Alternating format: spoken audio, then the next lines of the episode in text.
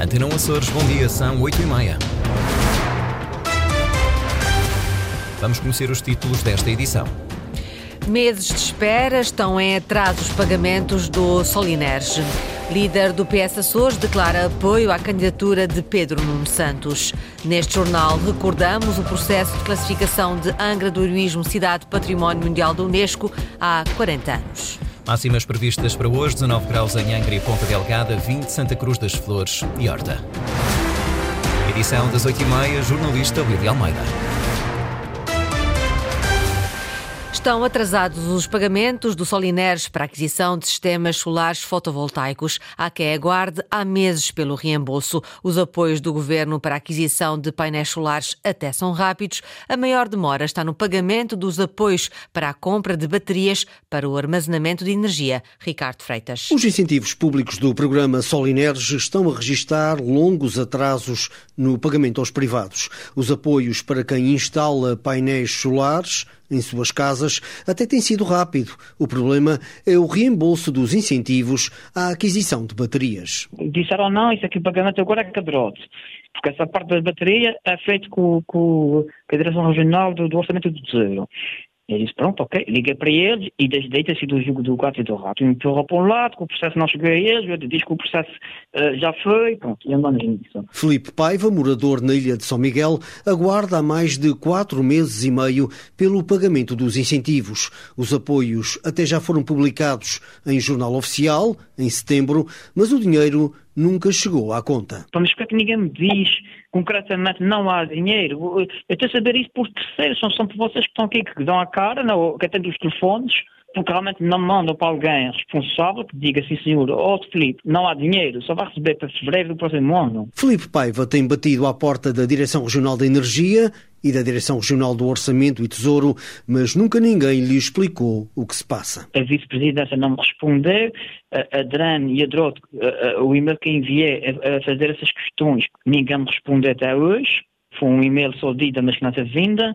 Eu já percebi que não há dinheiro. Pronto, já, é, para mim está claro. O caso de Filipe Paiva não é, no entanto, único na região. As redes sociais estão repletas de queixas de outras pessoas que também aguardam há longos meses pelo pagamento dos incentivos do Solineres. Antena 1 Açores procurou esclarecimentos junto da Direção Regional da Energia. A informação é de que todas as análises no âmbito deste sistema de incentivos já estão concluídas e que os processos foram encaminhados para a Direção Regional do Orçamento e Tesouro para o respectivo pagamento. Pedro Nuno Santos é a escolha de Vasco Cordeiro para secretário-geral do PS. O líder dos socialistas açorianos declarou seu apoio ao candidato ontem à noite numa reunião com militantes em Ponta Delgada. Diz que é o homem que o país precisa. Luísa Couto. No auditório da Biblioteca Pública de Ponta Delgada não faltaram militantes destacados do PS de São Miguel e até de outras ilhas. Mas o apoio a Pedro Nuno Santos, mais notado até pelo tom entusiasmado, foi o do líder dos socialistas açorianos, Vasco Cordeiro. Eu apoio o Pedro Nuno Santos para secretário-geral do PS, mas sobretudo eu apoio o Pedro Nuno Santos para primeiro-ministro de Portugal. Raras vezes se terá proporcionado num momento específico, numa conjuntura específica da nossa história e do nosso da nossa situação como país, a importância de um slogan que em si mesmo diz tanto: Portugal inteiro. O motivo do encontro com militantes em São Miguel é a corrida para as diretas do PS, mas nos discursos já cheira a campanha eleitoral. E em Portugal todo, como nos Açores em particular, nós vamos ter de preparar uma vitória em fevereiro e uma vitória em março para dar esperança ao nosso povo e provar que é possível viver melhor em Portugal. Pedro Nuno Santos garante empenho total para que o PS recupere o poder no arquipélago, mas deixa uma garantia. Liderarei um partido que quer, obviamente, ganhar eleições uh, nas regiões autónomas do, do, dos Açores. Não queria apropriar-me de uma eventual vitória do PS, porque, obviamente, ela não é minha. Não farei com os Açores aquilo que Luís Montenegro fez com a Madeira, de certeza. Certo é que antes das eleições regionais ainda faltam as diretas do PS daqui a menos de duas semanas. As diretas do Partido Socialista são marcadas para 15 e 16. Foi cancelada a sessão parlamentar de dezembro. A decisão foi tomada ontem à tarde em conferência de líderes. O início do plenário estava marcado para o próximo dia 12, um dia depois da reunião do Conselho de Estado convocado por Marcelo Rebelo de Sousa, face ao risco de dissolução da Assembleia Legislativa Regional. Os partidos decidiram cancelar os trabalhos, já que depois da dissolução, qualquer decisão tomada pelo Parlamento seria nula. A Proteção Civil garante que já acatou a recomendação do Tribunal de Contas e publicou as cartas de risco sísmico. Em auditoria revelada ontem, ficou a saber-se que apenas dois municípios dos Açores, Praia da Vitória e Horta, têm cartas de risco sísmico e a própria Proteção Civil não publica as cartas de risco que são necessárias no processo de decisão de obras públicas.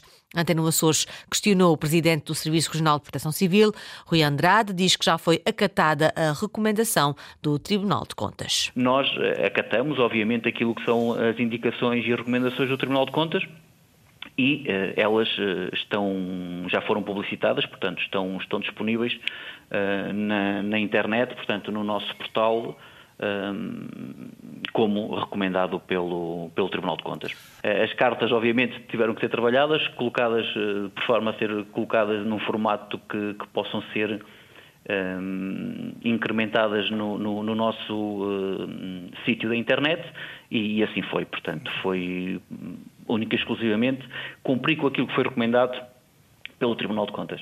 Questionado também sobre a falta de planos municipais de emergência em seis autarquias açorianas, Ponta Delgada, Lagoa, Ribeira Grande, Angra do Heroísmo, Calheta e Corvo, o presidente da Proteção Civil açoriana diz que a revisão desses planos está em curso. Alguns municípios não têm a revisão a, a, revisão, eh, portanto, não fizeram a revisão desses planos, é uma revisão que legalmente estão obrigados 5 em 5 anos, portanto, posso lhe dizer que neste momento, eh, eh, dos 19, dos 19 municípios, temos 6 que ainda não concluíram a revisão, mas estão em curso. Os outros têm os planos revistos na, na, sua, na sua totalidade.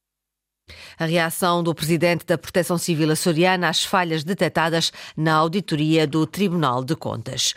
Futebol, a equipa do Sub-23 de Santa Clara joga hoje às 11 da manhã em Angra do Heroísmo contra o Portimonense, jogo referente à 12ª jornada da Liga Revelação. As duas equipas estão na cauda da tabela classificativa da Série B com 10 pontos. No voleibol, a Fonte do Bastardo perdeu ontem no terreno do Sporting por 3-0 para a 12 jornada da Liga Masculina.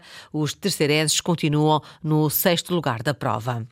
Martim Souza está a participar no Campeonato do Mundo de Ténis de Praia em São Paulo, no Brasil. O Miquelense faz parte da comitiva de quatro atletas que representa a seleção portuguesa na prova que arranca hoje. É a segunda presença do açoriano na prova depois do 15º lugar do ano passado, mas desta vez a expectativa é ainda maior. Henrique Linhares. Martim Souza foi chamado por Portugal para o Mundial de Ténis de Praia. É a segunda presença do açoriano na prova depois do 15 quinto lugar no ano passado, só que desta vez a sua participação terá uma maior relevância. Já fui o ano passado, na altura como terceiro jogador, suplente, digamos assim, acabei por jogar uh, os jogos de mistos uh, não decisivos e este ano vou como número dois e consequentemente jogarei os pares masculinos e depois os mistos. Em termos de expectativas é fazer melhor que o ano passado, preferencialmente ali o top 12 seria um bom resultado para nós. Tem muitos fatores que dependem, tem estado ondas de calor no Brasil e tudo mais, portanto não será nada fácil. A nossa adaptação são dois dias.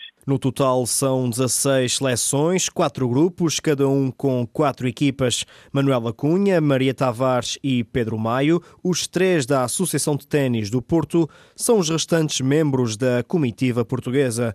Questionado sobre quais as possibilidades da seleção das esquinas chegar longe na competição, Martim Souza respondeu desta forma. Depende muito do sorteio. Tem certos sorteios que nos permitem uh, lutar pelo, pelo, top 2 do grupo, tem outros que um terceiro lugar seria um excelente resultado. O objetivo eu acho que, que se enquadraria bem com um top 12, porque caso ficaremos em terceiro, uh, ainda temos possibilidade de lutar ali entre o nono e o décimo segundo lugar e acho que seria uma posição, um, uma posição boa tendo em conta todas as circunstâncias uh, e o desenvolvimento da modalidade em Portugal, acho que seria um bom resultado para nós. Martim Souza, que é atualmente top 3 a nível nacional, e está na posição 120 do ranking mundial.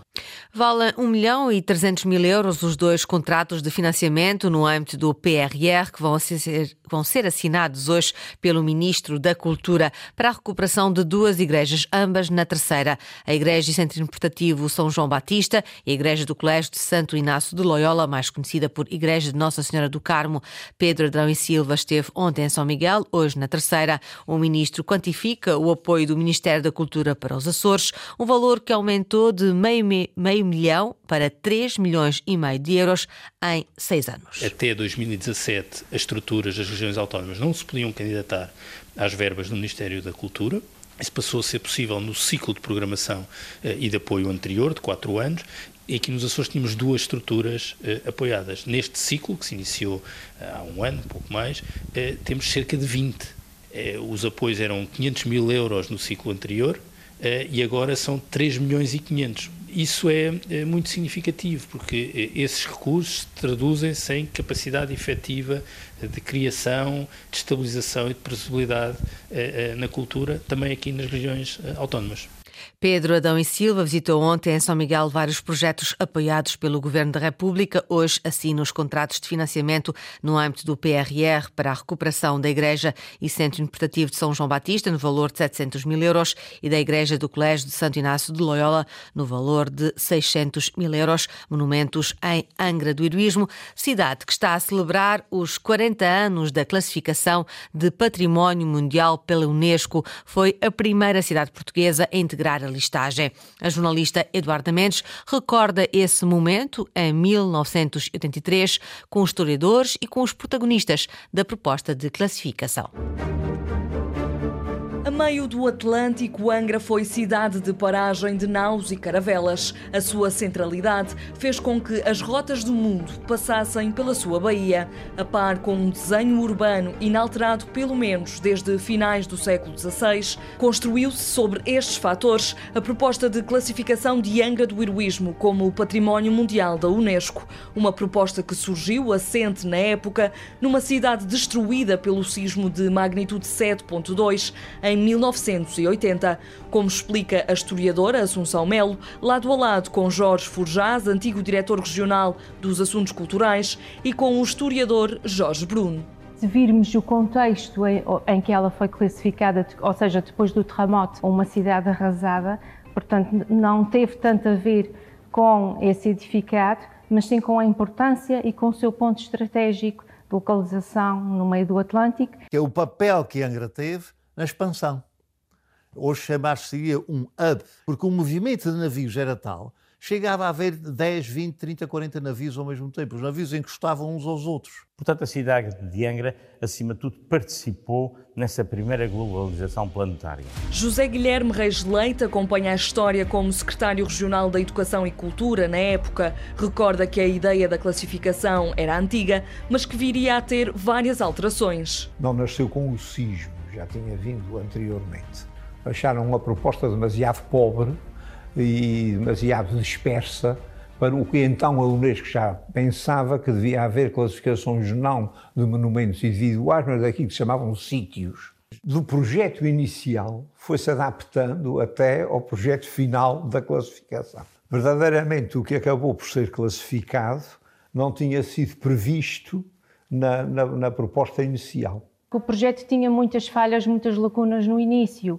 Uh, utilizaram foi, por exemplo, fotografias antigas da cidade de Angra e não a cidade já arruinada, até que vem uma técnica da Unesco, a doutora Anne Heidel, e ela diz, não, vocês têm que colocar as fotografias da cidade como ela está, independentemente de estar arrasada ou não, as suas skylines, e então aparecem muito interessante na candidatura, tenta-se disfarçar um pouco estas ruínas, mas aparecem muitas gruas, muitos guindastes pelo meio da candidatura. O papel determinante neste processo coube a Álvaro Monjardino, presidente da Assembleia Legislativa Regional dos Açores entre 1976 e 1984. É ele quem assina o documento final e quem encontra consensos nas reuniões em Paris.